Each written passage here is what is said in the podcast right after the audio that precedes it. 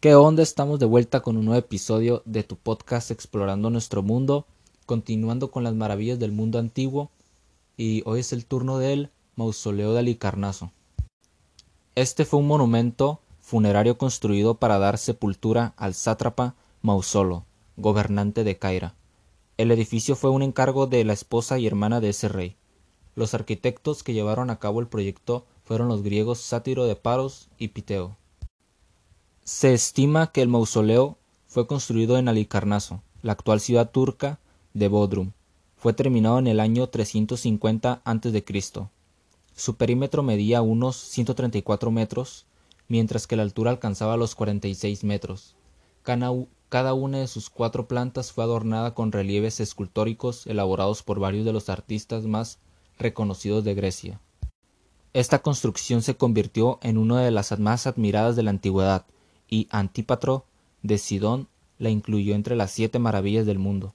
Por otra parte, el término mausoleo es utilizado actualmente para referirse a los monumentos funerarios que sirven como sepulcros.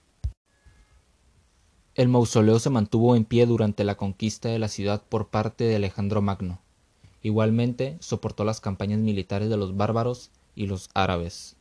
Sin embargo, para 1404 había sido destruido posiblemente a causa de un terremoto. Su descubridor, ya en el siglo XIX, fue el arqueólogo británico Charles Newton. Alicarnaso era la ciudad más importante del reino de Caria, que se había independizado de los persas. Su, su gobernante más conocido fue Mausolo, para quien fue construido el sepulcro. La construcción fue levantada en una pequeña colina que dominaba la ciudad, por lo que era visible desde cualquier punto de la misma. Como se ha señalado, los constructores del mausoleo edificaron primero una base rectangular de ladrillo y revestida de mármol. Sobre esta base colocaron 117 columnas de estilo jónico, situadas en una hilera doble, y que sostenían un techo con forma de pirámide escalonada. El estilo del mausoleo de Alicarnaso, al menos en su estructura general, mantuvo casi todas las características del estilo griego. Sin embargo, también existían algunos aspectos que denotaban la influencia de la arquitectura persa, sobre todo el techo y la base.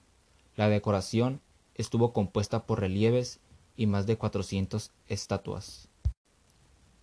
La historia del mausoleo es prácticamente desconocida.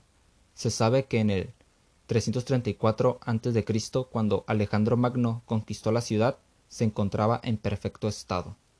Tres siglos después, en el 62 a.C., y en el 58 a.C. la localidad fue asaltada por piratas. A pesar del saqueo, parece que el sepulcro no sufrió daños. Los pocos datos existentes parecen indicar que el deterioro del mausoleo de Alicarnaso se produjo a partir del siglo XII. Las paredes comenzaron a derrumbarse, al igual que el techo. Se sospecha que parte de las piedras que formaban parte del sepulcro fueron usadas para construir los edificios cercanos. Hoy en día, donde antes estuvo esta maravilla del mundo antiguo, solo se puede contemplar un gran espacio rectangular. Entre los restos que permanecen allí se encuentran varias columnas, piedras y restos de algunas estatuas. Junto a las ruinas se ha construido un pequeño museo en el que los interesados pueden conocer la historia del monumento. Esto fue el mausoleo de Alicarnaso considerado una maravilla del mundo antiguo. Espero que les haya gustado y puedes seguir el podcast en la cuenta de Instagram Explorando Mundo Podcast que va a aparecer en la descripción de este episodio y nos vemos en el siguiente. Hasta pronto.